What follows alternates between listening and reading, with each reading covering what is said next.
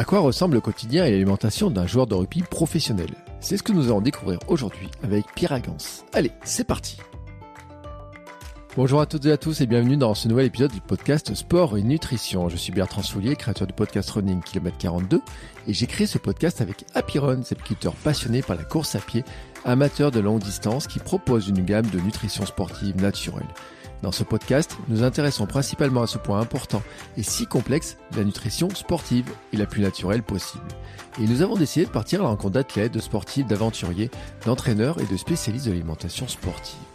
Et aujourd'hui, nous partons à Rennes à la rencontre de Pierre Algance. C'est la première fois que je reçois dans ce podcast un joueur professionnel dans un sport collectif et qui est encore en activité. Pierre a 25 ans il joue deuxième ligne à Rennes. Un sacré gaillard de près de 2 mètres et 120 kilos qui doit courir, sauter, pousser, plaquer pendant 80 minutes chaque week-end sur des saisons qui durent presque 10 mois.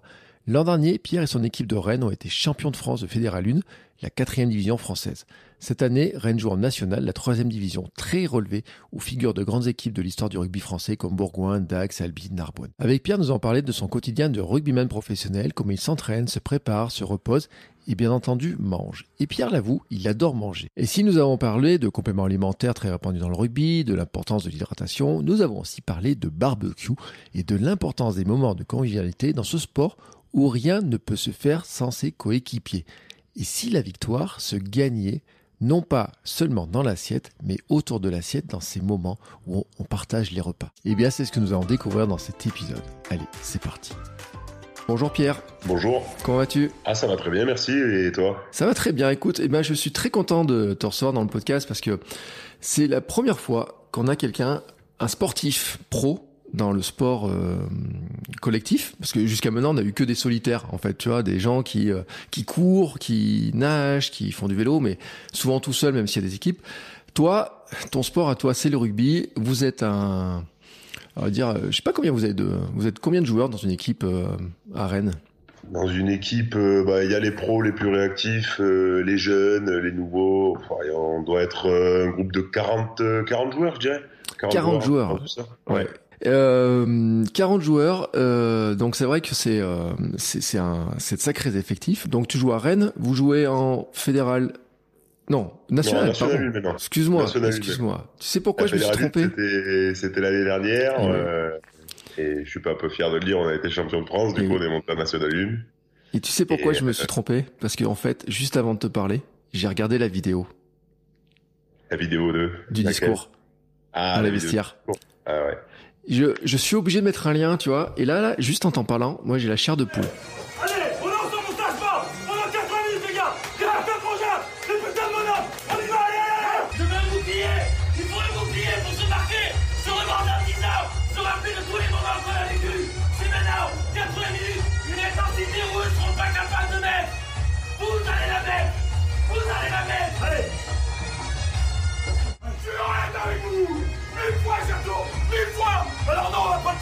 Pourra pas avoir un troisième match. La dernière. Mais je peux vous assurer, le moindre centimètre qui va gagner. À quel prix? À quel prix vont monter sur le terrain À quel prix les anciens? À quel prix la jeune génération là? On va les bouger À quel prix? Putain, on va les défoncer. On va les défoncer. Moi je vous le dis. Il y a 80 minutes là. Il va pas remettre les pieds sur le terrain. Il va pas faire remettre les pieds sur terrain. On va les démolir.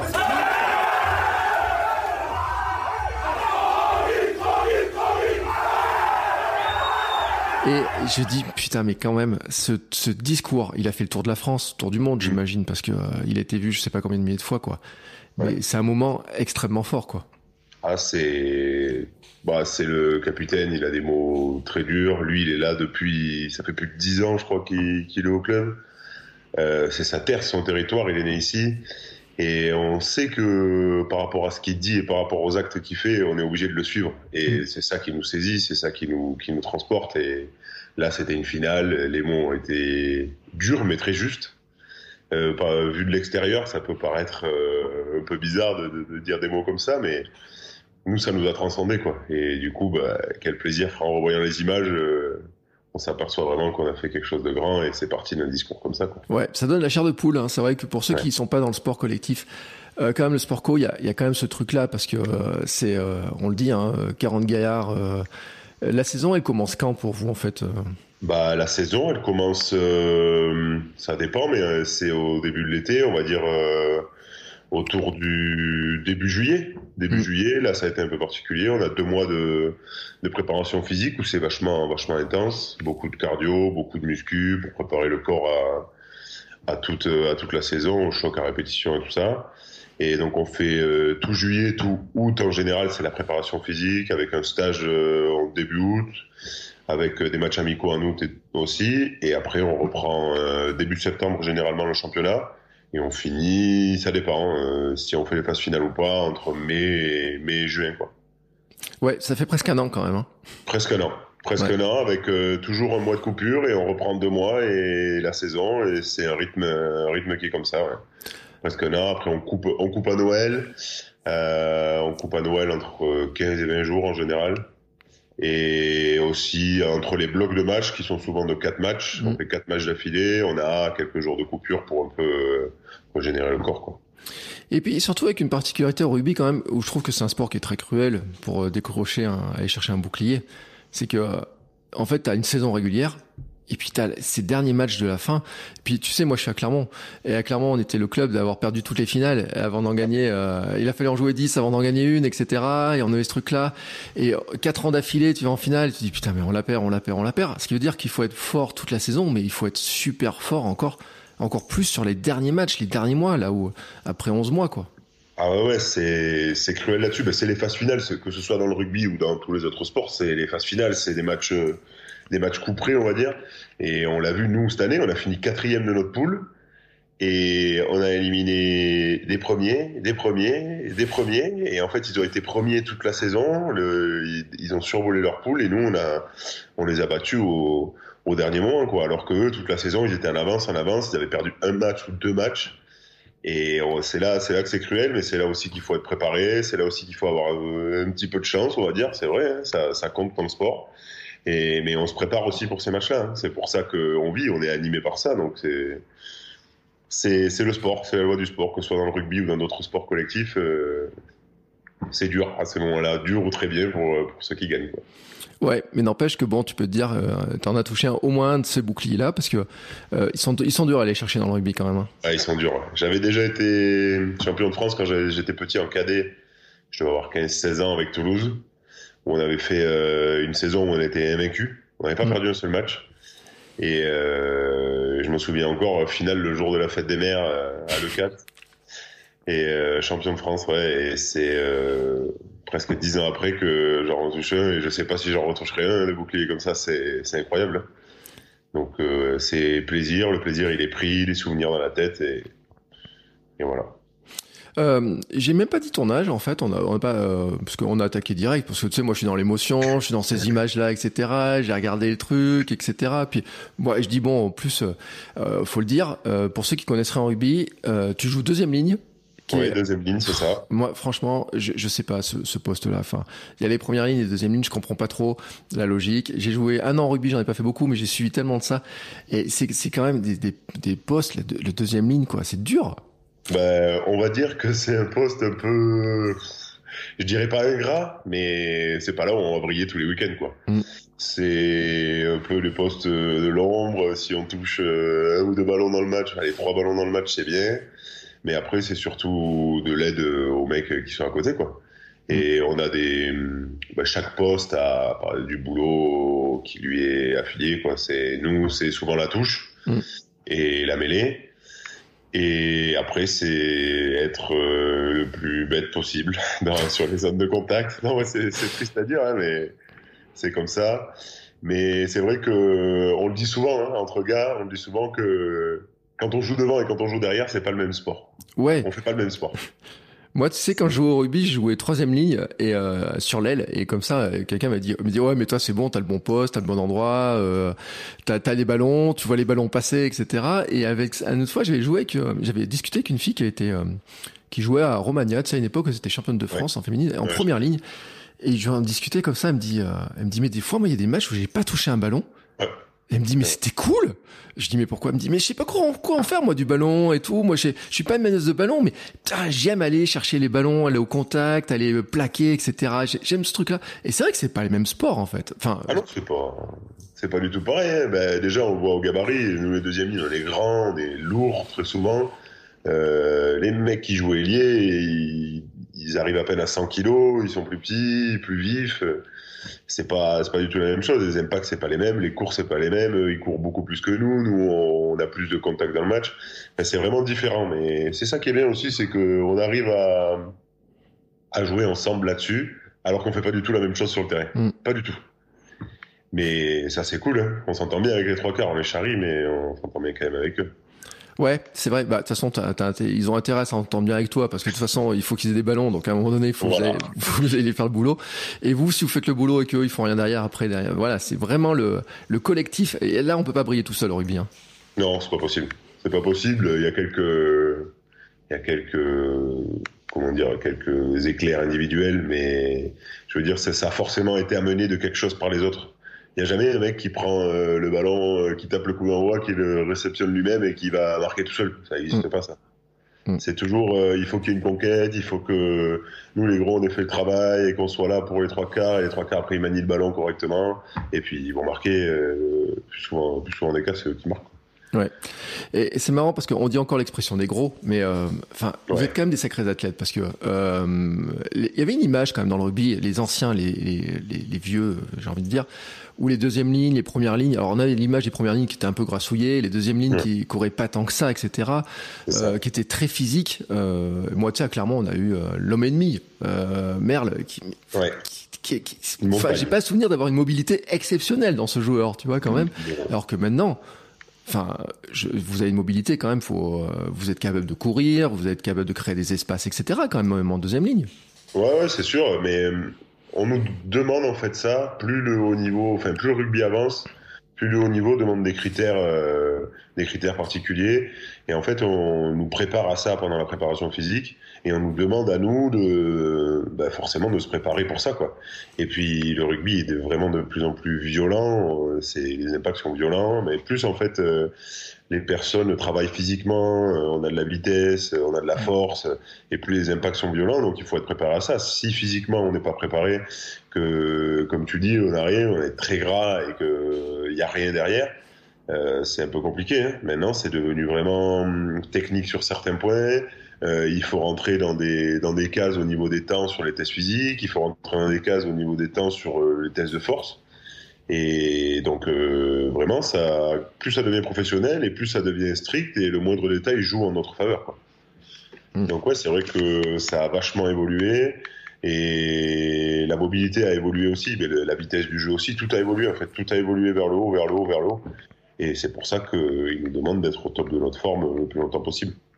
Et, et la troisième mi-temps existe encore ou elle est, euh, c'est plus qu'un mythe? La troisième mi-temps, elle existe encore. elle existe encore, euh, surtout les soirs de victoire. Bah, je vous raconte même pas euh, la soirée après la, après la finale gagnée. Ça, c'était fantastique. La soirée, la semaine même. Oui, c'est ça. Ce que j'allais dire, c'est une semaine, quoi. Ouais, c'est ça, c'est ça. pour les plus vaillants, ça a duré 3-4 jours. Pour, pour les plus vaillants, ça a duré 5-6 jours. Pour les autres, 3-4. Il y, en avait, il y en avait qui bossaient et tout, mais on a fait, euh, on est, on a fait le match, on est sorti après le match, on est sorti le lundi, on est sorti le mardi, on est, ah, c'était, c'était génial. Franchement, c'était génial. Mais oui, la troisième mi-temps, elle existe encore. Elle existe, c'est sûr. Et c'est là aussi que on a beau dire ce qu'on veut, c'est là aussi que les mecs se soudent, c'est là aussi que l'équipe se crée et que il y a d'autres moments d'échange que, que sur le terrain. Mm. Donc oui, oui, ça existe et il faut que ça existe et il faut que ça reste. Oui, tu sais, moi j'ai souvenir, euh, je parlais des finales perdues de la SM, mais après une finale perdue, la première de croix de la série avec Verne Cotter, j'avais vu le bus un jour de la SM se garer, tu sais, euh, deux jours après, et, il voit descendre que de mort à l'époque. Et, que de mort, tu vois le gabarit qu'il a parce que tu, euh, tu bah connais bien le poste. Et il était, euh, ça ressemblait à un couche culotte avec une espèce de gros bout de bois sur le truc et tout. Ils avaient fait la fête pour souder après la défaite parce que il n'y avait pas la victoire, mais il y avait quand même soudé, etc. Et, et c'est vrai que c'est aussi dans ces moments-là, tu te dis bon bah la saison, elle a quand même été magnifique. Vous, en plus, vous avez gagné la montée le match d'avant déjà. Vous étiez sûr de monter? Ouais, on était sûr de monter parce que c'est en fait c'est les deux finalistes qui montaient mmh. et euh, on avait gagné euh, Périgueux là-bas. Et hum, on était sûr de monter. Mais après, on joue une finale. Les finales, on va en jouer quoi Deux, trois dans sa vie? Mm. Bon, pas comme clairement. Clairement, ils en jouent 10, mais nous, on, nous, on en joue deux, trois. Et c'est un match que tout le monde a envie de jouer. C'est un match euh, fou. Mm. Donc, euh, même si la montée était acquise, euh, il fallait y aller, quoi. Il fallait y aller. C'était, il fallait aller en finale. Il fallait aller gagner cette finale. Et on dit toujours qu'une finale, ça se perd pas, mais c'est, il y a forcément un perdant et il faut le jouer comme si c'était le dernier match qu'on allait jouer, quoi. Mm. Et ouais, ouais, la montée était acquise, mais on, on avait faim de plus, je pense. Ouais, et c'est vrai que ça se voit vraiment dans ce discours. Alors bien sûr, je mettrai en, lien, en lien, mais je dis à tout le monde, hein, euh, préparez-vous, ceux qui n'ont pas vu, mettez-vous bien, euh, bien, bien, parce que là, ça vous fout les poils. Vous allez voir le discours et tout, ils tapent, euh, se tapent dedans, etc. Et il j'ai vu, il y a des joueurs qui pleurent. Hein. Ah bah moi, moi le premier, hein, quand on est on est stressé, forcément un match comme ça, stressé, la boule au Mm. ventre. Il y en a qui, qui sont pas stressés, je sais pas comment ils font, mais il y en a qui sont pas stressés. Euh, moins stressé, peur de mal faire, euh, peur- il faut pas il faut pas décevoir là, c'est la finale, c'est et puis les mots sortent et l'émotion elle prend le dessus. Et franchement, oui, oui, les larmes aux yeux parce que euh, on se sent, on est tous ensemble, on se sent, donc euh, on sent la tension qu'il y a. On sent ce qui se passe euh, en se serrant les uns les autres. euh, ça commence à respirer fort. euh, Il y en a qui lâchent des bruits, ils sont un peu bizarres des fois. Enfin, Vincent Wenger, il est un peu bizarre. Et même si, même s'il jouait pas là, il, il crie tout le temps. Mais euh, voilà, chacun a sa manière de se préparer. Mais là, oui, oui, bien sûr, les larmes elles sortent parce que on a la pression et on a, on a vraiment, c'est vraiment l'émotion qui prend le dessus, quoi. Mais il y a deux trois larmes et après, hop, tout le monde se reconcentre et on sait que c'est, ça va être la guerre hein, sur le terrain. Les mecs, ils sont là aussi pour gagner, quoi. Donc, euh, ouais, c'est vrai que le, le discours, euh, ça fait passer un peu par toutes les émotions. Alors, pour avant ce discours, il y a eu une saison complète. Il y a eu, toi, ta carrière. Alors, on a toujours pas dit ton âge d'ailleurs, t'as quel âge? 25 ans. 25 ans. Ouais. Euh, tu joues au rugby depuis quel âge? Je joue au rugby depuis que j'ai 4 ans, donc ça va faire 21 ans que ça doit faire 20 ou 21 licences d'affilée que je prends en rugby. Ouais. Depuis, que je suis, depuis que je suis tout petit, quoi. Depuis que t'es tout petit. Et à partir de quel moment tu, euh, tu, tu sens que tu peux faire une carrière, que tu peux monter vers le professionnalisme en fait? Bah, euh, je dirais aux alentours des 16-17 ans, 15-16 ans. Mm. Bah, j'ai commencé à, à jouer, moi, euh, la plus grosse équipe que j'ai joué, c'est à, enfin, à Castres quand j'étais jeune. Et puis, euh, ils ont commencé à me dire oui, c'est bien, tout ça. Bon, au début, quand on est jeune, on, je sais, je sais pas trop si on comprend ce qui, Mm. ce qui se passe. On est pris dans des sélections, on est sélectionné pour euh, son département, pour sa région, tout ça. Euh, donc c'est cool, on vit le moment à fond. Et puis arrive euh, le moment où à 18 ans, on signe un premier contrat pour entrer dans les centres de formation. Et euh, il y a quelqu'un qui t'appelle, il y a un agent qui te démarche et qui te dit bon ben voilà, euh, je t'ai vu jouer, euh, j'aime ce que tu fais, est-ce que je peux être ton agent? Alors il t'explique que c'est un agent, euh, je te couronne et en fait euh, euh, moi je vais démarcher les clubs pour toi, tout ça, tout ça. Bon, mais ok, on essaye et puis à partir de là quand même on se dit on se dit s'il y a une personne qui est prête à consacrer du temps pour moi Mm. et de l'énergie et tout ça, c'est que je peux quand même faire quelque chose. Mm. Et donc à partir de là, euh, quand on signe dans les centres de formation, on commence à s'entraîner avec les pros et tout, et on se dit bah là, là ça y est, peut-être que c'est parti et on met toutes les chances de son côté pour y arriver. Donc je dirais euh, 15, 16, 17, 17 ans, euh, peut-être que ça commence là quoi. Mm. Voilà. Et puis cet âge-là, euh, c'est à quel âge tu commences vraiment à être sérieux dans la prépa, dans l'alimentation, dans la muscu ou te... Parce que c'est c'est quand même euh, les gabarits se construisent euh, assez tôt. Enfin après, Ouais. toi t'as toujours été grand. Enfin t'es pas. Oui. Je veux dire quand, quand tu croises Dupont, t'as croisé Antoine Dupont une fois dans ta dans ta J'ai carrière. croisé Antoine Dupont, j'ai joué avec lui, j'ai joué contre lui.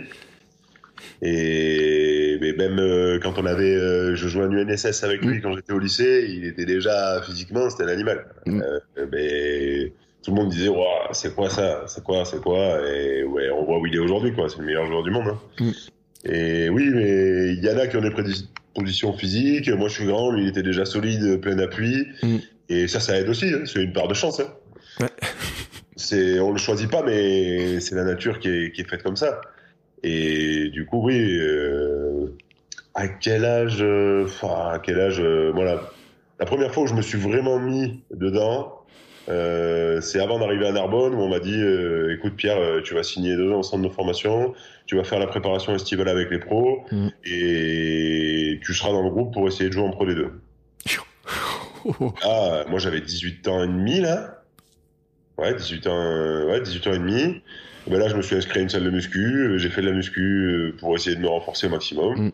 Et puis je suis arrivé à la prépa, je fais une bonne prépa où j'ai perdu presque 10 kilos parce qu'il faisait 35 degrés tous les Mm. jours, tous les jours, tous les jours. Et euh, donc re- refondu tout ce que j'avais pris. Et au final, euh, premier match de Pro D2 à 19 ans, parce que le premier match à Biarritz, euh, bon, mais Pierre, euh, tu seras sur la feuille euh, remplaçant. Ouais, c'est là où je me suis dit, j'ai bien fait de me préparer, de faire attention un peu à ce que je mangeais et, et tout ça, quoi. Donc ouais, pour moi, euh, mon cas personnel, ça a été aux alentours de 18 ans, quoi. Mm. Je sais qu'il y en a certains qui sont passés par des pôles espoirs et tout ça, ou alors euh, ça, eux, ils ont commencé plus tôt. Mais moi, en ayant suivi la filière euh, normale, entre guillemets, je suis autour de 18 ans, quoi. Puis Ouais. on commence à grandir aussi, et puis on comprend que, en fait, si on fait pas la muscu comme ça, si on mange pas correctement, qu'on met pas la bonne essence dans le, dans le moteur, ça peut pas marcher. Mm. Et du coup, c'est à partir de là, je pense, euh, qu'on qu'on prend vraiment conscience. Quoi. Mais euh, c'est vrai que on le dit, hein, le, le rugby se professionnalise de plus en plus. Hein, ça va à une, à une vitesse. euh, Moi, tu sais, j'avais fait un épisode avec un, avec un footballeur euh, et on en avait parlé. Il me disait, mais moi, à mon époque, on n'était pas très pas très sérieux, tu sais. Il me disait, il y a, a, il y a 10-20 ans, les footballeurs, ils étaient pas tous sérieux. Moi, j'ai même souvenir, tu sais, on disait, il y a ceux qui fumaient, etc. et tout. Euh, dans le rugby aussi, mais j'ai l'impression que ça va beaucoup plus vite, l'accélération, parce que c'est vrai que le business, là, ça pousse fort, fort, fort. Euh, le niveau, euh, bah, le top 14, c'est un championnat qui est, qui est extrêmement relevé, mais alors la Pro D2, la, la Nationale 1, etc., vous avez des joueurs, vous avez tous passé à peu près par des, des, des cursus où vous avez croisé les... Bah, vous avez joué au plus haut niveau en espérant pouvoir arriver à ce plus haut niveau. Donc, euh, je veux dire que physiquement, quand on, on voit ton gabarit, euh, t'es t'es pas un gabarit moindre que ce qu'on trouverait dans du top 14 ou quoi que ce soit. Ah. C'est même, euh, c'est même encore plus en top 14. euh, ils sont encore, encore plus développés. Après, bon, ils ont pas, c'est pas les mêmes entraînements que nous. C'est pas les mêmes choses, mais euh, je pense qu'il y a toujours euh, certains joueurs, je sais pas, je saurais pas dire le pourcentage, je saurais pas dire qui, je saurais pas dire, mais qui s'en foutent, font Mhm. attention à rien, qui ont de la chance, qui ont pas de blessures, qui qui, qui surfent comme ça et qui qui ont pas besoin en fait, par exemple, de bien manger, de pas boire d'alcool, de pas fumer. Euh, ça après c'est libre à chacun de penser et de, et faire comme il, veut quoi. Moi je sais que si je bois, que je vais fumer, tout ça, je, je c'est mort pour moi quoi. Je sais que mon corps il va il va pas suivre. Bon, ça m'arrive hein, des fois, hein, mais je sais que je mets trois jours à récupérer et puis les courbatures et puis tout ça. Mais c'est vrai que ça après le corps de chacun réagit différemment. hein. Mm. Mais je pense qu'en top 14, euh, ils ont, enfin top 14 pour des deux, et même le haut tableau de National 1, euh, ça doit être encore une autre préparation, ça doit être encore euh, une autre exigence physique, et là ça doit être très dur, et je pense que les mecs font quand même un peu attention. Euh, il faut attention, surtout qu'en plus, il y a des fois, il y a des événements, puis il y a des, des trucs qui te font un peu... euh, Tu sais, moi, j'ai vu Rougerie, le changement qu'il a eu dans sa carrière entre le Rougerie de départ et le Rougerie d'arrivée à la fin de sa carrière. C'est plus les mêmes joueurs, c'est plus les mêmes bonhommes, etc. Il y, a, il des entraînements, il y a aussi des faits qui sont un peu marquants dans sa carrière, les blessures qu'il a pu avoir, des, des choses qui sont un peu... Mais c'est vrai qu'en plus, toi, tu joues à un poste... Enfin, Enfin, tu prends des coups, faut aller mettre la tête là où les autres ils ont pas envie d'y mettre le pied. euh, tu dois sauter et porter parce qu'il y a les touches. Euh, faut pousser dans les mêlées. Euh, faut te plier en plus là pour arriver dans la mêlée, etc. Donc Ah euh, ouais, il- faut des qualités c'est- physiques qui se développent et qui sont mais non nombreuses parce que il faut aller courir aussi pour aller au soutien des ballons, etc. Je veux dire, enfin, c'est tu t'entraînes combien de fois par semaine? Ah bah, une, deux, euh, entre 4 et, 4 et 5 fois, on va dire. Mhm. Bah, là, euh, le lundi, on a la récup si on a les matchs. Euh, Le mardi matin, on s'entraîne toute la matinée jusqu'à 13h30. Euh, On fait 9h, 13h30. Euh, le mercredi, on s'entraîne le midi, on s'entraîne le soir. Euh, le jeudi, on a le jour de repos. Et le vendredi, on s'entraîne encore le midi, plus les matchs le week-end. Donc euh, presque tous les jours, on a un seul jour de, de repos dans la semaine.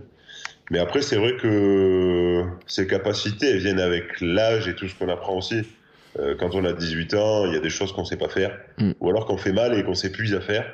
Et quand on en a 30, euh, c'est pas la même chose. Je pense que euh, il y a des choses qu'on sait faire par intelligence et puis par rapport à tout ce qu'on a vécu aussi. Donc ça, c'est pour ça aussi que les, tu me parles de Rougerie, je pense que quand il était jeune et quand euh, il avait 30 ans, il a eu un vécu derrière lui qui a fait que bah, ça a changé le bonhomme qu'il était, autant physiquement que mentalement, et il s'entraîne différemment, il s'entraîne mieux et plus intelligemment. Donc ça aussi, ça c'est très important de savoir euh, évoluer et de grandir euh, à son poste. Quoi. Mm. Euh, les, tu fais de la muscu? Il y a beaucoup de musculation? Tous les jours. Mm. Mardi, mercredi, vendredi, tous les jours, on en fait tous les jours. Il y a des programmes en fonction de la saison. Mm. pendant l'intersaison, là, on fait, on casse beaucoup la fibre musculaire pour qu'elle se reconstruise. Après, on passe sur de la force. Après, euh, on passe sur de l'explosivité, donc euh, ça dépend. Euh, il y a des cycles dans la saison en fonction de l'état de forme, en fonction de tout. Ouais, c'est muscu ben, lundi pour ceux qui n'ont pas joué, mardi, mercredi, vendredi. Mm. Donc ça, ça en fait. Moi, j'aime pas ça, mais il y en a qui adorent ça, qui, qui c'est leur passion. Ils adorent la muscu, ils adorent quand il y a quand il y a l'heure ou l'heure et demie de muscu, ils adorent ça. Moi, c'est pas mon dada. Je le fais parce qu'il faut le faire, mais après. C'est tout, quoi. T'aimes courir ou c'est quoi ton dada, toi, dans le rugby? C'est quoi qui te Moi, c'est j'aime bien la touche. Et euh, j'aime bien les heures de tarot aussi dans le bus avec les copains juste avant où on mange bien. Et ça, ça j'aime bien. Non, non. Euh, bah, tu le dis en plaisantant, mais j'ai vu une déclaration comme quoi t'aimais bien manger en fait. Ah bah oui. Ah bah ça, ça je peux pas le cacher. Et puis ça, je pense que bien manger, c'est euh, c'est la vie. J'en mm. ai discuté avec une personne il y a deux jours je trouve que manger, c'est fédérer euh, quelque chose toujours, toujours, toujours. Nous, on dit, euh, on va jouer, on est euh, à peu près 5-6 joueurs, 7 joueurs à, être tout le temps autour de la table de tarot, toujours les mêmes. Mmh. Sauf que ce qui nous anime le plus, c'est que chacun cuisine et chacun apporte à manger sur cette table pendant les déplacements. Et c'est ça qui, c'est ça qui nous, bah, manger, c'est ce qui nous tient en vie. Mais ça, ça nous tient en vie aussi parce qu'on adore ça et que il y a toujours un moment convivial autour de, autour de la bouffe. Quoi. C'est, c'est génial. Vous avez des consignes particulières sur vous avez quelqu'un, un nutritionniste, diététicien qui suit, qui vous donne des consignes? Ouais, on a on a un nutritionniste euh, qui nous suit, il y en a un qui nous suivait l'année dernière, cette année aussi, euh, qui est là pour euh, il a été là pour gérer les collations qu'on a après les mhm. entraînements, en fonction de ceux qui doivent perdre du poids, ceux qui doivent maintenir leur poids, ceux qui doivent prendre du poids. moi, je sais que j'ai été blessé quand je suis arrivé ici, je me suis fait ligament croisé. Mhm. En six mois, j'avais pris 10 kilos. Et euh, donc j'ai appelé le nutritionniste euh, et de suite la réactivité était top. De suite c'est euh, ok je te fais ça le programme. le matin tu manges ça tu pèses, le midi tu manges ça tu pèses, le soir tu manges ça tu pèses et je te garantis que dans deux mois les 10 kilos tu les auras perdus. Et moi qui adore manger, frustré si je mange pas assez, je suis frustré si je mange pas correctement. J'ai dit bon, c'est quand même mon boulot, on va s'y suivre. Mm. Et franchement, c'est des personnes qui connaissent leur métier. Euh, lui, en plus, était dans, était dans le rugby, donc il savait ce qu'on pouvait ressentir à ce mm. moment-là. Et donc, euh, au bout d'un mois et demi, les 10 kilos, c'était parti.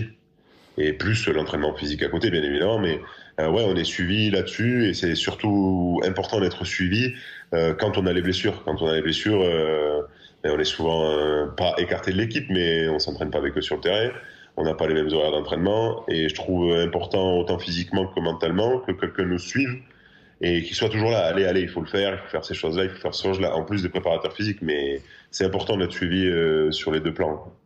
Mm. Mais c'est vrai, en plus tu parles la période de blessure, mais c'est vrai que euh, les croisés, c'est combien de temps d'arrêt? Neuf mois. Neuf mois, c'est extrêmement long, quoi. C'est-à-dire que quand tu as fait du sport toute ta vie depuis, depuis tes 4 ans, euh, on dit là, il y a neuf mois d'attente. c'est long, quoi c'est horrible, mais c'est une blessure euh, à la con, hein, si je peux dire. Parce qu'une personne normale qui fait pas de sport, qui va dans un bureau tous les jours et qui, elle a pas besoin de croiser. Elle a pas besoin. Euh, nous, au moindre appui, euh, sans croiser, le genou, il part dans l'autre sens et c'est terminé. Hein. Mm. Et c'est une blessure, on le sait, mais de toute façon, la blessure, elle fait partie du, jeu, hein, que ce soit sportif individuel ou collectif. Euh, il y aura toujours des blessures. Ça va arriver. Et c'est comme ça. Et puis ça nous fait grandir. Et mentalement et physiquement, ça nous fait grandir. C'est un plus, il faut le prendre comme ça. Parce que si pendant neuf mois, je m'étais mis au canapé à, à me dire ouais, c'est fini, je vais pas revenir. Non. ça, ça aurait été compliqué. Mais alors que là, c'était kiné tous les jours et mental euh, à bloc le plus possible, même s'il y a des jours où il y a des jours où c'est très très dur Mm. parce qu'on se dit euh, bah ça avance pas, ça progresse pas. C'est qu'est-ce qui se passe? Qu'est-ce qui se passe Mon genou hier il allait bien, aujourd'hui il est gonflé, j'ai mal. Qu'est-ce qui se passe? Et ouais, c'est vrai que la blessure c'est un frein, euh, un frein pour un moment on va dire, parce qu'après on se dit ben c'est fait, c'est fait, et on y va, on passe à autre chose. hein. Mm. Mais c'est important que le sportif soit bien entouré euh, dans ces moments-là, que ce soit par la famille, les amis, les coachs, euh, tout ça. C'est, je pense que c'est ce qui fait guérir la, la blessure plus vite. Ouais. Et puis tu disais t'as pris du poids, mais c'est euh, c'est c'est guère étonnant parce que euh, t'as un rythme de vie, une alimentation qui correspond à ton activité physique. Et tu dis non d'entraînement, la musculation, des besoins. Euh, je sais pas si euh, t'as un nombre de calories. On dit il faut que tu manges tant de calories par jour ou, euh, ou ça ça. Euh, je pense qu'il y en a certains à qui on leur dit, moi non, mais je sais à peu près ce que je dois manger par jour pour Mm. avoir de l'énergie, par exemple à l'entraînement, si j'ai l'entraînement le soir ou quoi. Euh, c'est à peu près toujours la même chose. hein. Mais euh, ouais, c'est vrai qu'il y a certains qui sont fixés là-dessus, mais moi je, je sais pas. Il faudrait, il faudrait calculer, ça peut être intéressant. Mais moi, j'ai aucune idée de combien de calories il me faut par jour. Je sais de combien d'assiettes et à quoi ressemble l'assiette pour que je mange, mais après, Eh ben justement, à quoi ressemble ton assiette? Bah, ah, ça dépend. Hein. Le, on va dire que le, le matin, c'est, euh, bah, j'ai pris maintenant par habitude de faire euh, bah, un café classique. Ça fait plaisir, toujours le café le matin. L'odeur du café le matin, c'est important. Et après, euh, je me fais une espèce de tortilla qui est, euh, que je fais à la poêle avec des œufs, du flocon d'avoine, euh, euh, du muesli pour un peu de sucre, euh, ça fait plaisir. Du sirop d'agave et du beurre de cacahuète. Au moins, je sais que je suis calé. Et Ah, je veux ta calé, recette. j'ai mon- Elle est pas compliquée. hein. Tout ce que je te dis, tu le mets dans un bol, tu fais comme une omelette et tu fais cuire dans une poêle. Y a rien de, rien de compliqué. Mais non, écoute, c'est bon. demain matin, je le fais parce que en fait, j'ai à peu près le même petit déj, mais euh, sauf que moi, je le mets pas dans dans ma, dans ma gamelle, mais euh, Ah c'est- j'ai à peu près les mêmes compositions dans mon petit déj, mais tu vois, ça me rassure. Je me dis tiens, allez, Ouais, c'est ouais, une habitude, un petit truc qui est vite fait, qui prend euh, 10 minutes Mm. et qui tient au ventre et tout ça. Après, euh, on a peut-être, ça dépend à quelle heure on a la muscu, on a une petite collation, euh, un petit fruit avec une barre de céréales, un shaker de protéines ou un truc comme ça euh, à 10 heures. Après, on remange à midi. Mhm. À chaque repas, j'essaye de manger euh, viande, féculents, légumes, tous les repas. Mm. C'est possible. Viande ou poisson, bien sûr. Euh, le plus possible. Bah, souvent, à 16h30, 17h, ben, j'ai faim encore. Donc, euh, ouais, là, ça dépend. Le, le goûter, c'est plaisir. Euh, moi, je suis pas très bonbon, pas très gâteau, pas sucre et tout ça. Donc, euh, c'est souvent euh, peut-être même un petit sandwich avec du jambon. Je préfère le salé au, au- au sucré. Là, je me fais plaisir parce que je sais que mon corps s'est dépensé la matinée, qu'il va avoir besoin de reconstruire le soir. Donc, euh, je me fais, me fais plaisir là-dessus. Et le soir, en général, on essaye de prendre des féculents, mais un peu moins. Et toujours après, euh, viande, poisson, euh, légumes, laitage et tout ça. Donc, euh, c'est vrai que les, les repas, ils sont assez conséquents sur la journée. ah ouais, puis tu charges en protéines quand même, hein, parce que viande, poisson, œufs, shaker Ouais, ouais, et compagnie. hein. Ouais, après ça, je pense qu'on en a besoin. Et puis, les protéines pour le corps, c'est important. Bon, faut pas trop en mettre non plus, mais c'est, ouais, chaque, chaque repas, enfin, je sais pas si c'est bon, je sais pas si c'est pas bon, mais chaque repas, moi, j'ai besoin de viande ou de poisson, je sais pas manger sans, hein. C'est, Mm. pas, c'est, c'est pas possible. Mm. C'est une habitude qui a été faite comme ça. Euh, si je vois un repas arriver sans viande, je me dis qu'est-ce qui se passe, quoi? C'est que soit on n'a plus rien à la maison, soit, soit ça va pas, quoi. Mais ouais, c'est une habitude euh, qui a été prise et ouais, c'est à chaque fois, à chaque fois, tous les jours, tous les jours.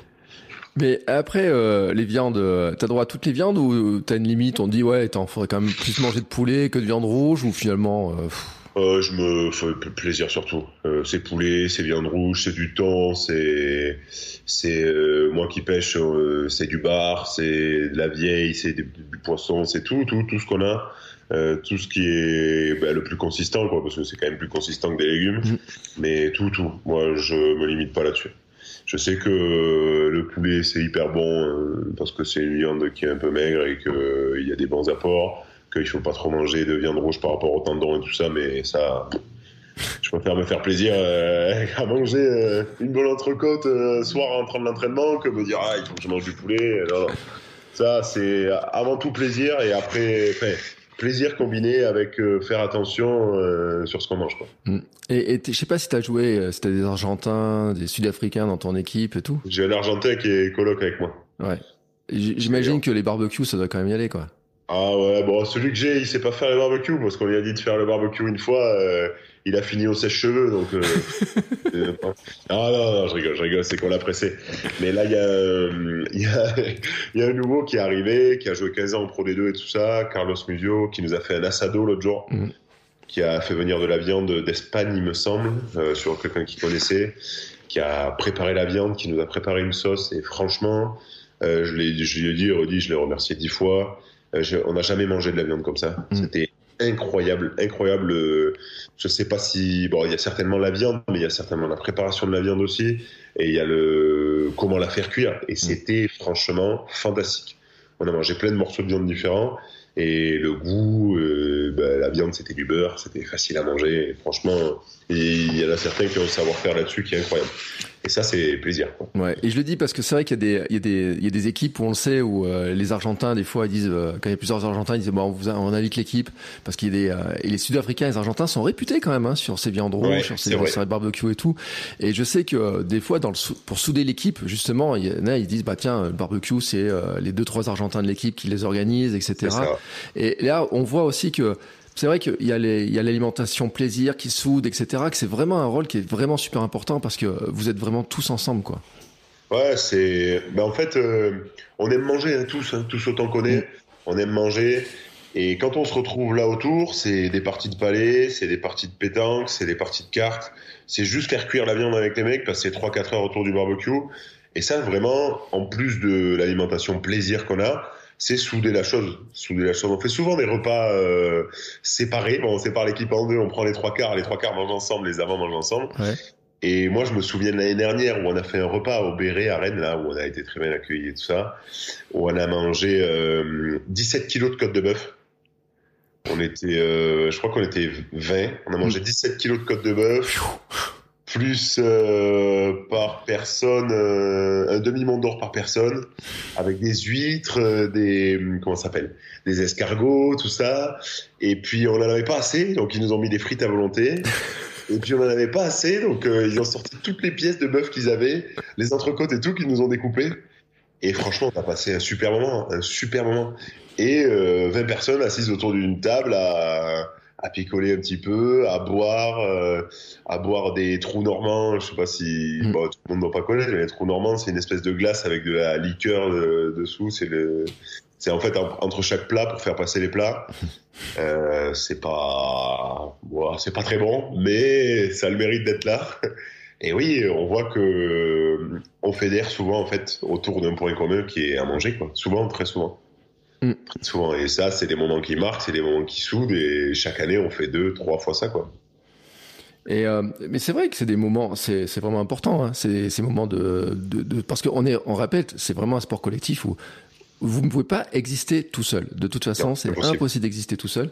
Euh, le, joueur qui part tout seul, euh, comme au foot, au, qui partirait tout seul, marquer son but tout seul, ou qui tire du milieu de terrain, c'est un truc qui n'existe pas au rugby. C'est impossible.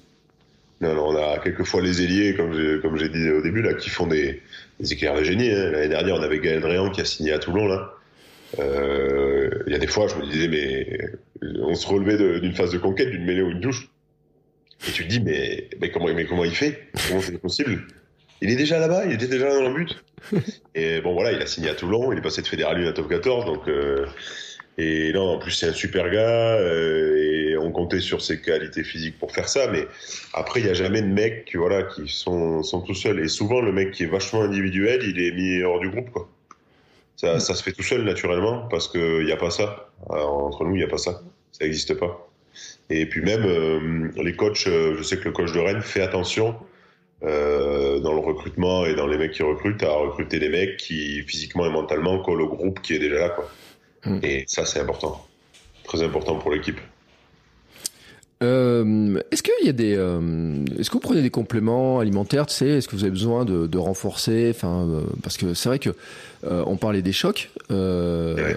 on parle de la prise de, de, de- de muscles, euh, les tendons, euh, tout ça doit être quand même remis à rude épreuve. On n'a pas été croisé tout à l'heure, mais euh, c'est quand même la carcasse globale. Hein, il faut pas me prendre mal, mais je dis la carcasse globale Oui, oui. avec les tensions qu'il y a sur la carcasse globale. Euh, est-ce qu'il y a besoin de renforcer par l'aliment des choses particulières ou pas? Bah ouais. euh, et c'est souvent par période. Moi, je sais que, par exemple, en hiver, euh, en hiver, on a déjà commencé la saison de pre- de- depuis presque cinq mois. Ouais. Et je sais que là, souvent, j'ai des petites carences qui commencent à arriver. Mm. Euh, que ce soit en magnésium, que ce soit en vitamines, que ce soit des trucs comme ça. Donc ouais, des compléments comme ça. Après, il y a des compléments aussi euh, en shaker qu'on on prend pas tous, mais il y a une bonne partie de l'équipe qui prend des, des protéines juste euh, bah, pour la récupération du muscle, pour la construction du muscle. Il y a la créatine aussi qui existe, euh, qui permet de se mettre dans le muscle et, et qui permet de récupérer aussi. Et il y a rien de dopant hein, dans tout ça. C'est contrôlé par des Mais Et- c'est très surprenant, je peux te dire un truc, parce que je vais te raconter une anecdote. Il y a une année, j'ai visité le, le Marseille Michelin, euh, et c'était Benjamin Kaiser qui nous a fait la visite, et il venait juste Ouais. d'arriver, tu sais, il venait juste d'arriver, t'avais l'impression qu'il était là depuis tout le temps, il venait juste d'arriver, et il nous amène dans les vestiaires, et dans les vestiaires, il nous dit, bah là, il y a tel joueur qui se met là, tel joueur qui se met là, etc. Ouais. Et puis, sur la table, il y avait des bidons de créatine. Mais des trucs énormes. Mais, et tout le monde les a regardés. Il a dit, mais vous avez vraiment ça? Il dit, bah oui, mais après euh, les entraînements, après les matchs, la récupération, on a besoin de ça, etc. Et c'est vrai qu'on on se rend pas compte, mais ceux qui ont vu un match de rugby, qui ont entendu les chocs, qui ont entendu les chacs comme ça fait, Ouais. que le bruit que c'est impressionnant, parce que vous mettez de ces cartons quand même, quoi. Enfin- c'est c'est un animal de 120 kg lancé contre un animal de 110 kg à 20 km heure. Boum, ça tape au milieu, voilà. C'est les chocs, oui, les chocs qui sont importants. Ceux qui vont voir les matchs et qui ont eu la chance d'être près du euh, du stade, ouais, ça tape à chaque fois. Ou même on l'entend à la télé sur Ouais. les micros des des arbitres, on entend les chocs. Donc c'est pour se dire, c'est pour se dire que ça claque quand même. hein. Ouais. Ça claque. Et ouais, la créatine. pff, il y a quelques années, c'était euh, Ah, c'est dopant, il faut pas prendre ça. euh. Mais là, c'est des sites, euh, des trucs de sport qui vendent, c'est conseillé par les nutritionnistes. euh, euh, Il y, a, il y a des cures à faire, il y a des, des grammes à respecter et tout. Euh, Il y en a dans la viande rouge, hein. il y a rien de dopant dans la viande rouge. hein. Mm. Donc euh, ouais, en complément, il y a ça, les protéines. Il y en a certains qui prennent des omégas. Euh, il y en a certains qui prennent euh, bon de la caféine avant les matchs. C'est pas c'est pas trop un- c'est pas trop dopant, mais il y a rien de dopant, mais c'est juste euh, pour mettre un coup de boost. Et après, moi, je sais pas ce qu'on peut prendre plus si euh, des minéraux euh, en petites pastilles, euh, tout ça. Mais après, moi, je prends rien d'autre que ça, quoi. Ouais, mais c'est comme tu dis, hein, c'est qu'il y a des périodes de l'année où c'est vrai que Ouais. bon, il y a une grosse préparation intensive sur euh, sur juillet août, hein, qui est Ouais. vraiment là un gros moment. Donc là, j'imagine Voilà. quand même qu'il faut, il y a vraiment un suivi qui est, qui est particulier, euh, de, de bien vous préparer. Et puis ensuite, les matchs, ça, parce que il y a combien de matchs dans une saison là, à peu près? Entre, euh, ben, enfin, il, y en a- il doit y en avoir 25 à peu près. Mm. 25, 30 avec les phases finales, 25, 30, ouais. On fait pas des pauses énormes non plus. Hein. On disait il y a des blocs de 4 matchs, etc. Il n'y a pas des pauses euh, énormes. Ah non, non. En plus, je sais pas si vous jouez pendant les fêtes de Noël, vous, euh, à ce moment-là. Ah, ils vous laissent vous reposer quand même. En général, au 18, euh, au 20 décembre, on Ouais. finit. Et on doit reprendre le 4 janvier, par là. Waouh Et vous, vous avez de la chance, hein Parce que alors, Ouais. les, euh, en top 14 qui les font jouer maintenant entre les, Ouais. entre les euh, à, à c'est- Noël, quoi. Enfin, le réveillon de Noël, Ah oui. ils le font, euh, ils le font au, ta- au tarot, quoi. Ah, ça doit être dur. hein. Ça doit être dur parce que bah, là, pour nous aussi, c'est une coupure. Tout le monde rentre dans sa famille, euh, tout le monde euh, euh, profite des fêtes de Noël. On mange beaucoup, on boit beaucoup, on se fait plaisir. C'est là qu'on retrouve les amis. Si on est loin de, si la ville est loin de là où on habite, donc c'est vraiment des, des vacances plaisir. hein. Celle de Noël, c'est vraiment vacances plaisir, plaisir, plaisir. Et mais pour ceux du top 14, euh, ça doit être compliqué. Je les plains, les pauvres, à jouer avant Noël et jouer euh, juste après le Nouvel An là, ou juste avant le Nouvel An. C'est dur. Et, euh, et les coachs et tout, ils ont la pince à graisse, là, chez vous, là, pour mesurer, là, si vous, vous êtes sérieux ou pas, ou... Ouais, ça existe ça. Ça existe. C'est plus le Nutri qui a ça pour voir les évolutions que les coachs, mais ça existe. Et euh, bon, c'est- c'est- je le redoutais quand j'étais plus jeune. Ouais. Maintenant, je sais que je sais que je fais attention à ce que je mange, euh, que que ça va quoi. Mm. Et euh, on, a des pourcentages en fonction du poste et tout ça à respecter. Et rares ceux qui sont pas dedans, mm. euh, sauf les piliers qui sont un peu grassouillés, quelques-uns, mais mm. Eux c'est pour leur poste, c'est pour leur bien. non, mais j'avais rigolé parce qu'un jour j'avais eu ce cas où euh, c'est Vern Cotter qui à l'ASM était quand même il, la pince tous les lundis, je crois qu'il la sortait. Ah et, euh, et ou je sais pas tout, assez régulièrement, tu sais. un jour euh, lors des visites de presse et tout, euh, j'avais une carte de presse à ce moment-là. Et un gars nous avait dit, il nous a dit là la salle là-bas là c'est quand la pince elle a pas donné le bon chiffre. Ah. Il dit on n'aime pas y aller dans celle-ci parce qu'il y avait un contrôle, c'est vrai, de, de l'alimentation. Euh, et puis il y a des fois des joueurs euh, et là je, je, me rappelle de Nalaga qui euh, que, qui était mais alors et franchement c'est là où tu dis c'est la génétique, et les habitudes sont totalement différentes parce que si je pense que tu manges avec lui tu découvrais une forme d'alimentation qui était totalement inconnue pour les sportifs de haut niveau. Et ils ont essayé de leur mettre, tu sais, en, disant, enfin, faut manger d'haricots, faut avoir arrêté les pizzas, les sneakers, etc. Mais il a fait toute sa carrière avec un physique hors norme, en étant le meilleur joueur du monde, et ce qu'il a été le meilleur joueur du monde, avec une alimentation, je pense que c'est peut-être le seul à pouvoir le faire, mais après avec une course, avec une dépense physique, la musculation qui était énorme. Mais c'est vrai que euh, il y a un moment donné une surveillance qui est, qui est, faite aussi parce que il faut vous amener jusqu'au bout de la saison et justement ce jour-là être en pleine forme, quoi. En fait, il faut il faut tenir quoi. Il faut tenir euh, et euh, c'est l'alimentation qui est l'alimentation, euh, boire aussi c'est important. Mm. Et puis les charges d'entraînement, on sait que nous vers la fin les charges d'entraînement elles étaient moindres. Hein. Mm. On s'entraînait une fois, deux fois, et puis il fallait pas trop courir, et puis parce qu'on y était depuis huit mois déjà, et que euh, le corps c'est une machine. Hein. C'est au bout d'un moment elle s'use, c'est tout à fait normal. Et voilà, c'est comme je disais, si on met pas la bonne essence, si on mange pas correctement, euh, c'est comme une voiture. Hein. si on n'y met pas la bonne essence, la bonne huile, le bon truc, ça ça ne va pas marcher. Mm. Et il y en a qui ont cette chance, cette faculté physique de manger n'importe quoi euh, boire n'importe quoi et il leur arrive jamais rien. Et ça, bah, c'est de la chance, c'est des prédispositions physiques, c'est comme ça. Hein. C'est on peut rien y faire. Euh, c'est comme ça. Il y en a qui peuvent manger euh, pizza tous les jours, ils prendront pas de poids, d'autres qui vont prendre 10 kilos en une semaine. Enfin, c'est comme ça, mais bon, c'est vrai que les coachs et tout ça essayent en nutrition et en, et en charge d'entraînement de nous amener vers le plus haut en étant le plus cohérent possible. Quoi. C'est un truc que t'aimes ou pas, ça, la, la partie euh, nutrition, ou finalement tu te dis, ça, casse un peu les pieds quand même de temps en temps? Euh, J'aimais pas avant, euh, parce que je me disais, ça me gonfle, laissez-moi manger ce que je veux. Mhm. Et depuis que je me suis blessé, ça change, hein, ça change la vision des choses. Je me dis, en fait, c'est vrai que quand tu manges correctement, t'es moins fatigué, euh, l'énergie, pas que je mangeais pas correctement, mais peut-être pas assez régulièrement, mhm. ou pas assez les bonnes doses et tout ça. Et c'est intéressant de voir euh, ce qu'on mange, l'impact que ça a sur mm. notre corps. Ça, c'est intéressant. Et après, euh, quand il faut commencer à peser les aliments, je fais la grimace parce que on me dit il faut mettre 100 grammes de riz dans ton, dans ton assiette, euh, ça, ça fait pas assez. Mais là, je suis, je suis pas content. Mais c'est vrai que c'est une partie euh, où tu te dis, ou quand tu commences à étudier, il faut tant de grammes de sucre pour tant de grammes de protéines, il faut mélanger tout ça, tout ça.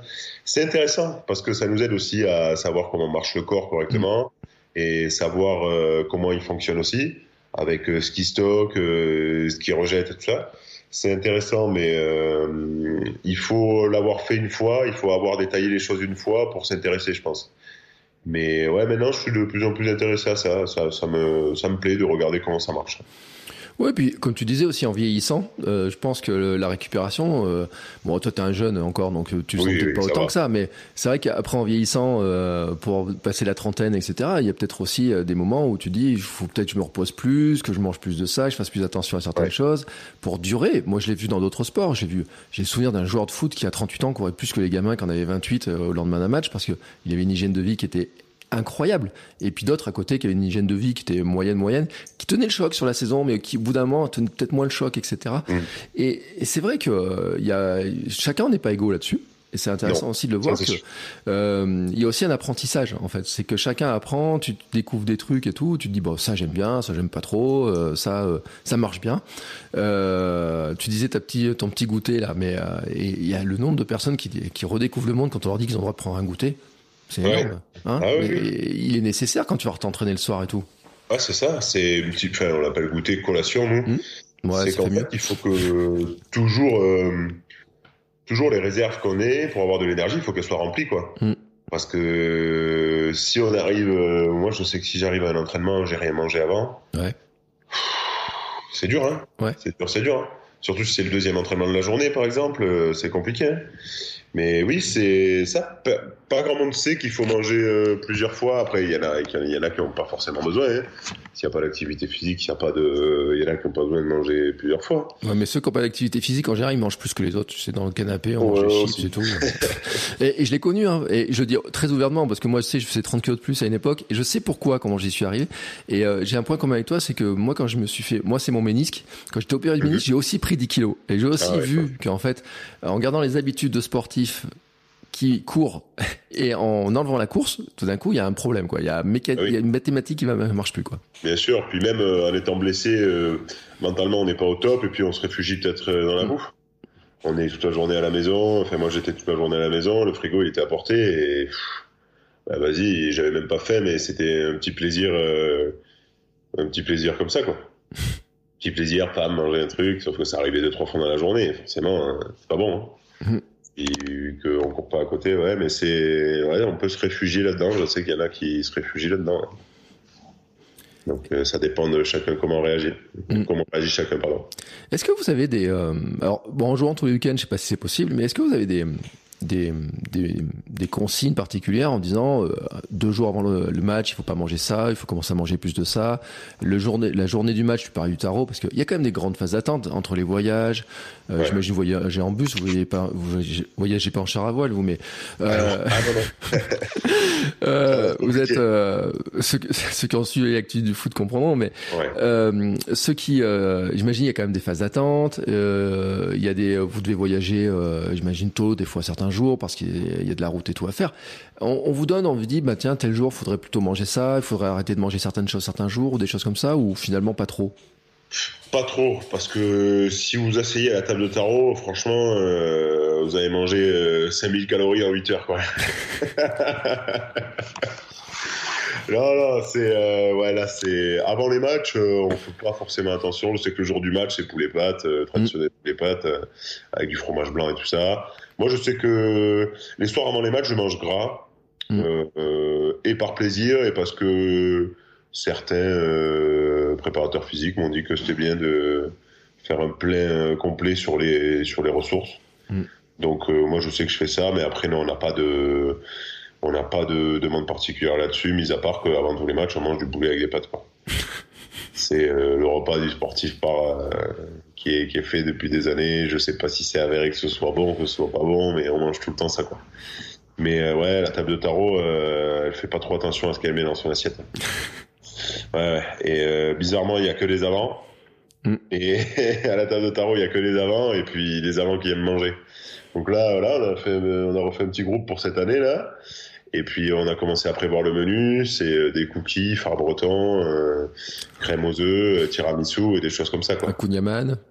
Euh, je sais, non, ça on l'a pas fait encore. Ah. Mais après, c'est souvent euh, euh, pâté et nappe, saucisson et toute la compagnie. Et comme on part euh, la veille avant les matchs, c'est pas, c'est pas grave quoi. Le jour du match, on mange pas ça. Hein. Non. Ouais. Non, mais il faut le dire, parce qu'il y a des moments de sérieux, il y a des moments aussi où on parle Ah, de bah, cohésion. ouais. hein. Mais il y en a qui ont le, qui ont le boulot toute la semaine et quand ils arrivent là, bah, décompresser, cohésion, tout ça c'est bien. Hein. Mm. Ça, ça leur permet de, de voir autre chose que le boulot aussi. Mais euh, ouais, non, on nous demande pas particulièrement de faire euh, attention à ce qu'on mange.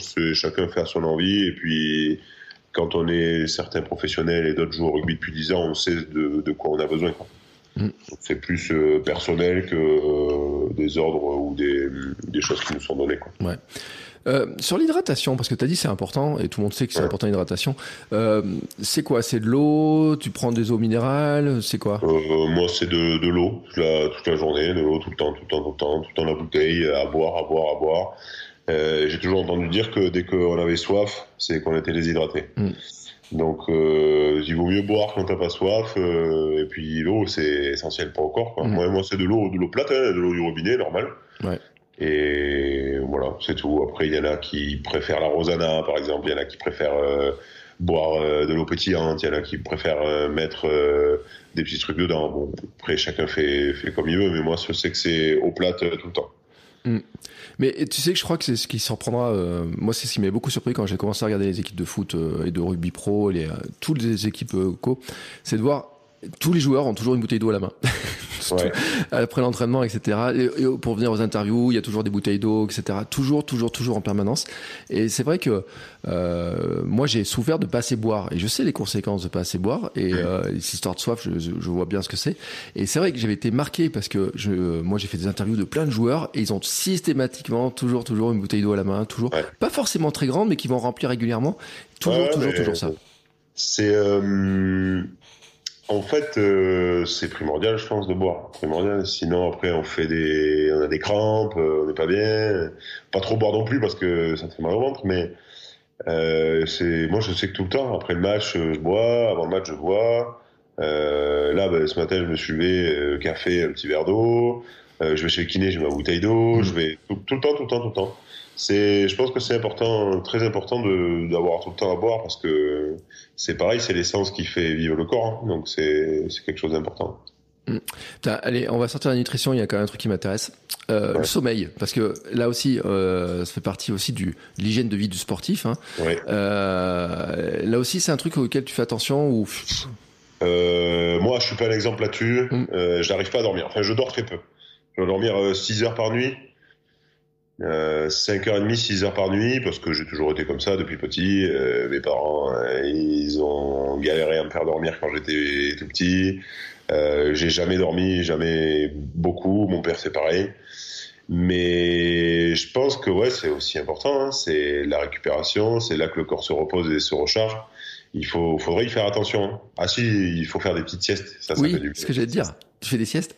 Ouais, ouais. Quand, euh, par exemple, le mardi, on a entraînement de 9h à 13h30, on rentre, on mange, et une fois qu'on a mangé, sur la digestion, euh, en général, quand on se met dans le canapé ou qu'on se met au lit, il y a, y a, plus personne. Hein. Mm. Et là, il faut pas passer à la maison entre 15h et 17h parce que c'est terminé. Là, c'est, mais ça fait du bien parce que ça ressource. Mm. Et puis le corps en a besoin, ouais, des siestes euh, et essayer de se coucher le plus tôt possible. Après, moi, je sais que là-dessus, c'est pas possible. Avant minuit, minuit et demi, euh, une heure du matin, je suis jamais au lit. Et mais après ça, ça dépend de, de chacun. J'ai mon coloc qui dort, euh, il dort, euh, il fait une sieste le matin, une sieste l'après-midi, et il dort la nuit. Hein. Ah, c'est une marmotte. Hein. Mais euh, ouais, c'est important. C'est important de, de, dormir parce que quand on est fatigué déjà, bah, physiquement on suit pas. Mm. Et puis les performances, elles, les clean quoi. Ouais, mais tu sais, moi j'ai un joueur pro un jour qui m'a dit, il m'a dit, mon boulot à moi, c'est de courir et dormir et bien manger autour. Il m'a ah, dit c'est ça. Et il faisait la sieste tous les après-midi. Et euh, quand on calait les interviews, les rendez-vous, les trucs, tout était calé pour qu'il ait son temps de repos et, autres. Et on le voit hein, d'ailleurs hein, sur les, euh, les euh, quand on voit les stages des équipes de France et tout, il y a les moments de repos, les siestes, etc., qui sont vraiment partie intégrante. Alors pourtant que le sommeil a tendance à dire ouais mais ça sert à rien de dormir pour certains. On a tendance à grignoter sur le sommeil et tout. Alors pourtant quand on voit le sport et on peut dire dans plein d'autres sports parce que comment il s'appelle Kipchoge qui est le marathonien le plus rapide du monde, il dort peut-être 10 à 12 heures par jour, certaines fois, euh, en faisant entre la grosse sieste, en faisant le, la, une grosse nuit, etc. Donc, c'est des réalités. Hein, c'est vraiment le ah fonctionnement du corps. Il a besoin de sommeil et euh, on parle de nutrition, on parle d'alimentation, on parle de tout ça, mais le sommeil fait partie aussi de la récupération. Quoi. Ah, bien sûr, bien évidemment. Nous, même quand on part en déplacement, euh, la journée du match, on a un temps repos sieste. Mm. Euh, quand on a été en stage, on a eu un temps repos-sieste, même si c'est d'une heure ou trois quarts d'heure. Il y a toujours ce petit temps parce qu'on sait que c'est important. Euh, même une sieste de 30 minutes, elle recharge les batteries complètement. Et là, euh, c'est important, il faut, il faut respecter ça. Puis quand on est fatigué, ça sert à rien de lutter. Quoi. Si on est fatigué, c'est que le corps a besoin de, de quelque chose. Donc euh, ça sert à rien de lutter. Mais c'est important et c'est respecté dans tous les sports, hein, je pense. Mm. Donc il y a toujours ce temps-là. Est-ce que sur le, euh, sur le terrain, sur des matchs et tout, tu as senti des matchs où tu plus de gaz, plus d'énergie, où tu avances plus, où tu... Euh, ouais, il ouais, y a des fois, euh, ça arrive. Pas sur, en général, pas sur la première mi-temps. Hmm. Parce que il y a l'excitation avant le match, il y a l'adrénaline, il y a les coups de stress et tout. On coupe une dizaine de minutes à la mi-temps pour repartir. Moi, pour, personnellement, je sais que des fois c'est compliqué après avoir coupé. Et arrivé, euh, il y a des matchs, arrivé à la 60e, 60, 65, euh, je mets plus un pied devant l'autre. Ouais. Mais baisse d'énergie complète. euh, Alors, est-ce que ça dépend des matchs, hein, mais euh, pendant qu'on faisait les phases finales, là, tout était euh, à la tête. hein. Il y avait Ouais. plus d'énergie, mais chez personne. hein. C'était, euh, c'était dur. Il y avait la chaleur et il y avait le stress, il y avait l'émotion, il y avait tout. Et franchement, c'était dur. Et il y a des matchs où ça arrive que même avant le match, j'étais fatigué, complètement à plat. Et on a un regain d'énergie parce que on sait que ça dure 80 minutes, c'est pas énorme non plus, mais et on a un regain d'énergie. Mais il y a des fois, il y a des matchs, euh, c'est dur, hein. c'est dur, dur. euh, on a les jambes coupées, on sait pas pourquoi. Euh, on n'est pas lucide dans la tête, on sait pas pourquoi. Il y a des matchs où ça va très bien. Et de quoi ça dépend ça? Mm. Peut-être de la charge émotionnelle de la semaine, peut-être aussi de de la charge d'entraînement qui a été trop importante ou pas assez, ou ou du temps, ou de plein de choses. hein. Ça peut dépendre de, dépendre de plein de choses. Mm. hein. En, euh, tu sais combien de kilomètres tu fais dans un match ou euh, ça, ça t'est mesuré ça, ces trucs-là ou Bah, pas? je crois qu'on est entre 4 et 6, non 5 et 6. Mm. 5 et 6 km en, par match, je crois, Ouais. euh, mon poste. Je crois que en plus, ils l'ont dit lundi, là. Ouais, ça doit être ça. Ça doit être entre, entre 5 et 6, ouais. Mm. On a tout qui est mesuré, les impacts, euh, les distances de sprint et tout ça, avec les GPS qui sont dans le, Ouais, vous avez des GPS Ouais, on a des GPS, ouais. Ça permet de savoir, euh, euh, pour les coachs, ça permet de savoir euh, comment on a bougé, s'il y en a qui ont bougé plus que d'autres, des trucs comme ça, quoi. Le nombre d'impacts et tout ça. La force, Ouais. ce que t'as pris, euh, les gros Ouais, voilà, que t'as pris c'est en face. Ouais. Parce que je crois que le GPS, il se, dé- il se déclenche pour un impact à un certain nombre de G et tout Mm. ça. Donc, euh, ouais, euh, ça, euh, ça, on le sait, ouais. Pour le savoir, il y a une petite application qui nous permet de savoir. Moi, je le dis, je l'utilise pas trop parce que, bon, euh, ça, je m'en fous un peu. Mm. Euh, si je cours pas assez, le coach viendra me le dire. Ouais. Et, et après, de savoir combien de fois j'ai tapé contre un mec, personnellement, ça m'apporte rien. Donc, euh, il y a la petite application. Je sais que Yoann ne pas. Il nous a donné des codes, mais je les ai jamais rentrés là-dedans. Donc, euh, Chut, Mais, il euh, entend pas, il écoute pas. tout. non, j'espère qu'il écoutera. Comme ça, il, il va ronchonner un peu. Non, mais ouais, je fais pas, pas attention à, à ça. Et, et je crois qu'il y a des joueurs, tu sais, qui le font plus que d'autres. Parce que Ah moi, ouais. j'avais vu, tu sais, dans les visites de stade, il y a les salles vidéo, il y a les séquences. Les mecs, ils envoient les séquences vidéo en disant, et puis il y en a, ils disent, ouais, moi, j'ai pas regardé, l'autre, il a pas un peu regardé. Il y en a qui, je pense qu'il y en a qui sont plus fans des data que d'autres. Et, et puis, t'as as aussi le ressenti, parce que, euh, en fait, tu le sais combien de fois tu, enfin, tu, tu Oui. sens à la fin du match, quoi. Ouais, ouais. Après, euh, il y a les stats GPS. Là, je sais que les trois quarts, ils, ils sont tout le temps en train de le regarder. Euh, T'as vu, j'ai fait une pointe à tant heure. T'as vu ça Moi, je dépasse pas les 30, donc euh, ça m'intéresse pas ce qu'ils racontent. Et euh, non, après la vidéo, euh, la vidéo qu'on fait en dehors, euh, ça, moi, je regarde énormément. L'analyse des touches, euh, l'analyse de la- l'attaque, l'analyse de la défense. Ça, je regarde énormément. Et il faudrait, faut que tout le monde le regarde pour être au courant de ce qu'on va jouer le week-end, quoi. Et ça, c'est vrai qu'il y en a qui sont plus fans de regarder la vidéo, il y en a qui sont plus fans de la pratique, il y en a qui sont plus fans de, du tableau, il y en a, ça dépend. Hein. Mm. Mais euh, ouais, c'est vrai que la vidéo, c'est important, on en fait de plus en plus d'ailleurs.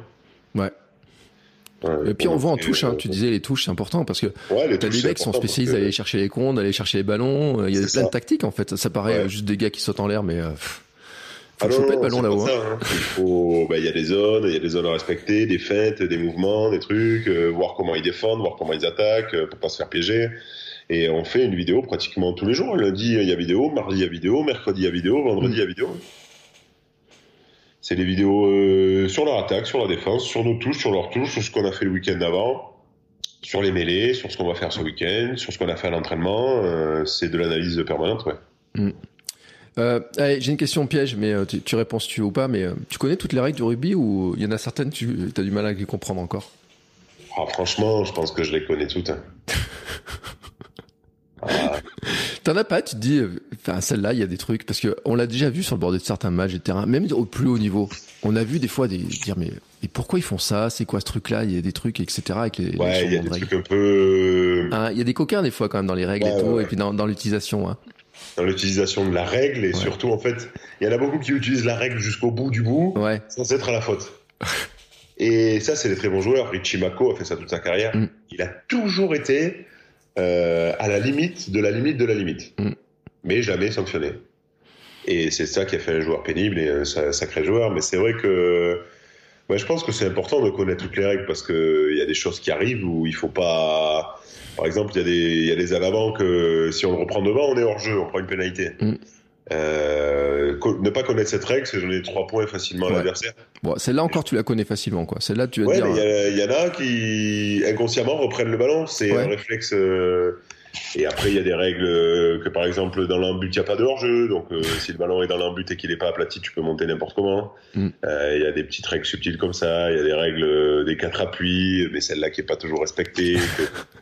Ah, il y a des petits, mais je pense qu'en connaître, euh, si je les connais pas toutes, au moins 98%. Ouais. Parce que je te dis ça parce que c'est vrai que quand tu, euh, ceux qui sont dans les tribunes, on entend toujours le gars du gars qui dit, attends, il a fait ça n'importe quoi alors qu'il y a la règle. Des fois, on comprend pas toujours comment l'arbitre siffle certains trucs parce qu'on n'est pas dedans. Et c'est vrai. Et la mêlée, il doit se passer de ces trucs là-dedans. Ah, la mêlée, franchement, euh, la mêlée, ça je pense ce qu'il veut. L'arbitre, il met le bras à gauche, il met le bras à droite. Je pense qu'il fait ce qu'il veut, il fait ce qu'il a envie. Après, c'est un rapport entre huit bonhommes qui sont aussi bêtes les uns que les autres à taper, à se taper dedans comme ça. Franchement. non, j'image le truc, mais c'est de la technique aussi. Euh, les mecs sont vachement forts, les premières lignes sont vachement forts physiquement. Mm. Et puis, euh, c'est un boulot ensemble et tout. Mais après, oui, il fait, il fait, je pense que l'arbitre fait ce qu'il veut. Parce que tout le monde triche là-dedans. Ça triche dans tous les sens. Ouais, ce que j'allais dire, c'est que c'est incroyable, quoi.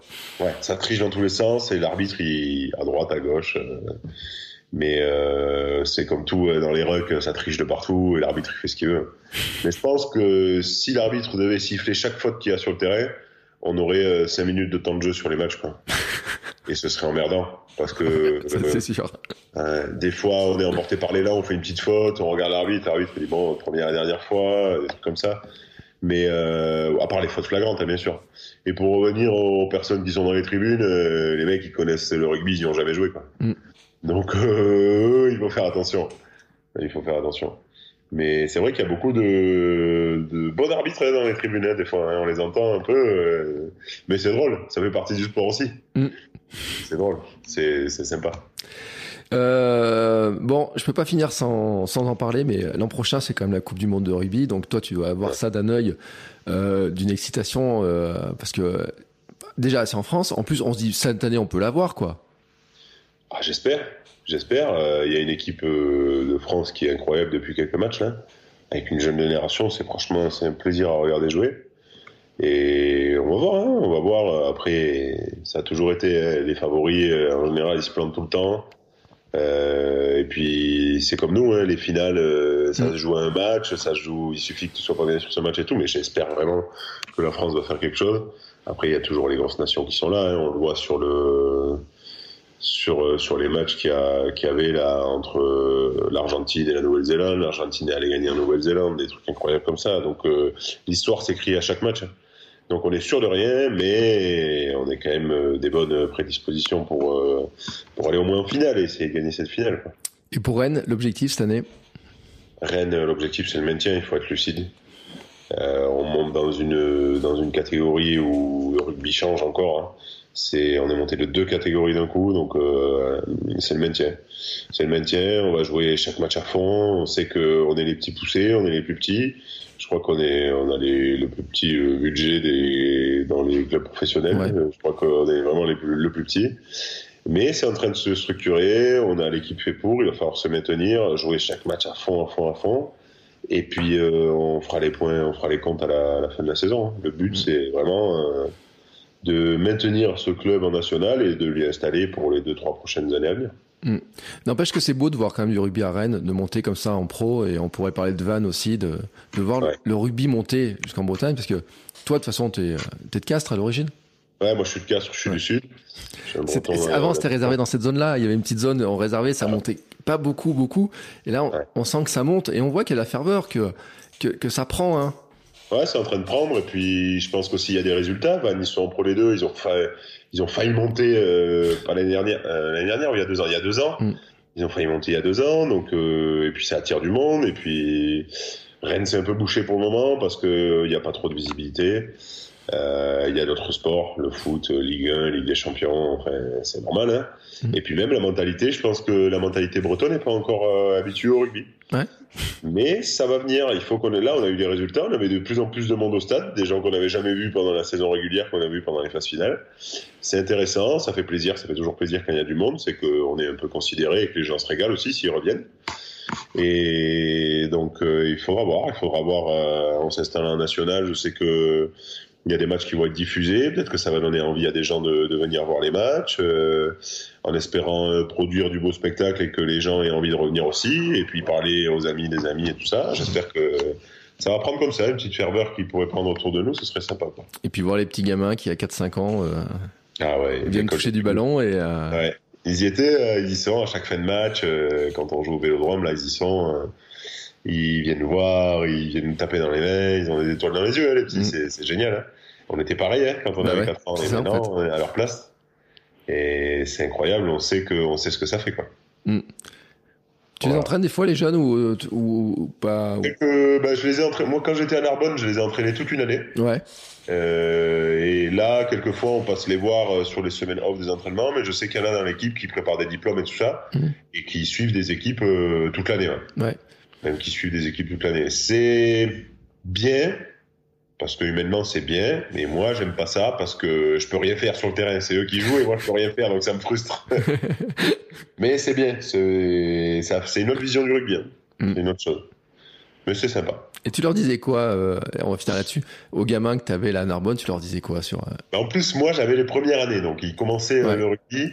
C'était vraiment les tout petits, donc c'était vraiment motricité, euh, travailler la, la motricité, et puis c'était du rugby complètement décousu. Mais avec, euh, moi, je j'aime pas perdre, je déteste ça, et euh, dans une mentalité comme ça, ben, je leur ai dit, moi, on joue pas les matchs pour perdre. hein. Je, sais que vous venez ici pour vous, pour vous amuser, c'est le principal. Mais euh, quand on joue un match, on le gagne et tout ça, donc hyper motivé. euh, et puis euh, ils étaient contents de voir euh, quelqu'un qui avait joué quelques fois en équipe une venir les entraîner. Mm. Et donc voilà, le- leur dire qu'il fallait prendre le maximum de plaisir, qu'il fallait s'éclater et que surtout jouer, jouer, jouer, jouer, parce qu'à cet âge-là, c'est vraiment du jeu. hein. Du jeu, du jeu, du jeu, mais il faut déjà dire que ben, les matchs, on les joue pas pour les perdre, on les joue pas pour euh, regarder les autres jouer, quoi. Et voilà, c'est un peu ça qu'on leur disait. Et puis après, ils étaient petits, ils avaient 5-6 ans, de 5 Mhm. à 6 ans. Et donc c'était très mignon, très très mignon et vraiment sympa, agréable, euh, avec euh, ben, aussi la connexion avec les parents et tout, qui qui voient comment comment ça marche un peu. Et ça, c'était vraiment sympa. Mais ben écoute, voilà, et c'est vrai que c'est c'est par là que ça commence, hein, les jeunes qui, euh, qui ont les étoiles plein les yeux. Moi, j'étais dans le foot, j'allais voir les, euh, les pros à l'époque, etc. En Ouais. disant, bah, j'aimerais bien être un jour. Euh, Jouer en levée de rideau aussi, euh, ce qui se faisait à Ah ouais, c'est ça. Ouais, ça c'est sympa, ouais. C'est Ouais. sympa. qui, est- qui fait partie aussi de l'apprentissage, hein, de se dire, oh, tiens, on joue dans le même stade que les pros après, derrière et autres. Euh, des fois, on avait accès euh, même pelouse ou des trucs comme ça. On dit, oh, punaise, on, on peut grimper, on, on a ces trucs-là, on a ces trucs.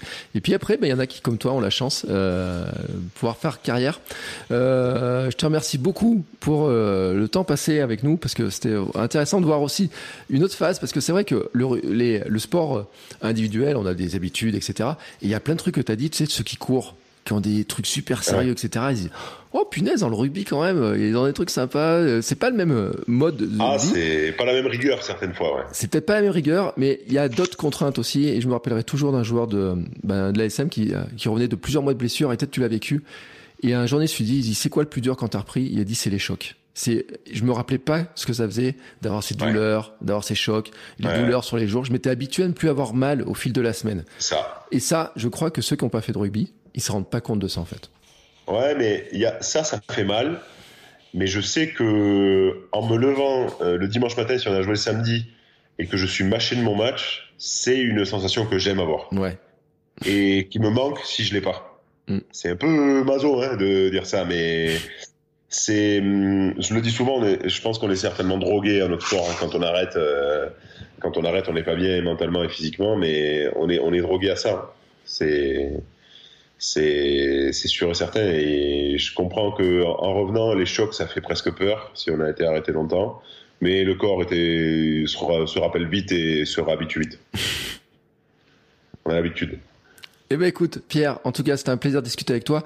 Euh, je sais pas si t'as un compte Instagram perso, si un, euh, on peut discuter avec toi sur les réseaux, si. euh, Euh, ouais, ouais, j'ai un compte Instagram perso où je suis, où je poste souvent les photos de rugby, les photos des équipes, les trucs comme ça. C'est sympa. On se, il y a, on est suivi par un photographe et même euh, Jean Le Sachet qui s'occupe de notre com et qui fait des trucs sympas sur l'Instagram du, du Rec Rugby. Ça aussi, c'est, c'est sympa, qui permet de suivre nos entraînements, nos matchs, les compositions, où on va, qu'est-ce qu'on fait. Ça, c'est vraiment sympa. Et après, voilà. Eh ben écoute, moi je mettrai tous les liens.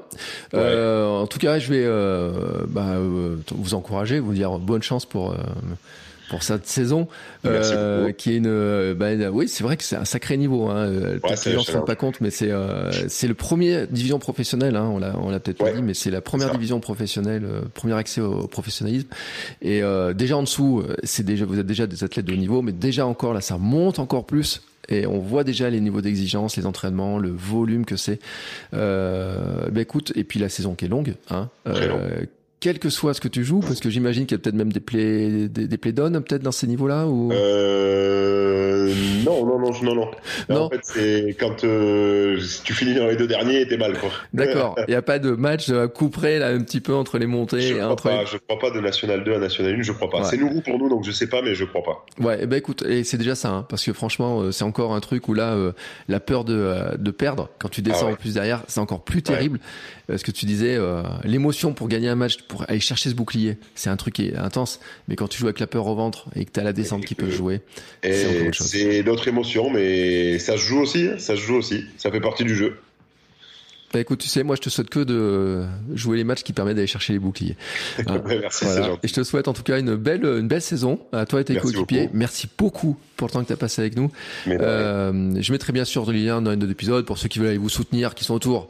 N'hésitez pas à y aller. On mettra tous les liens comme ça. Et puis nous, écoutez, ben, on se retrouve très bientôt pour un nouvel épisode. On parlera d'autres sports, d'autres sportifs peut-être pas tout à fait les mêmes euh, rythmes de euh, alimentaire, les mêmes rythmes d'entraînement, mais c'est vrai que chaque sport a sa spécificité et c'est intéressant de creuser tous les sports et de voir un petit peu comment tout ça fonctionne. Merci Pierre. Merci, au revoir.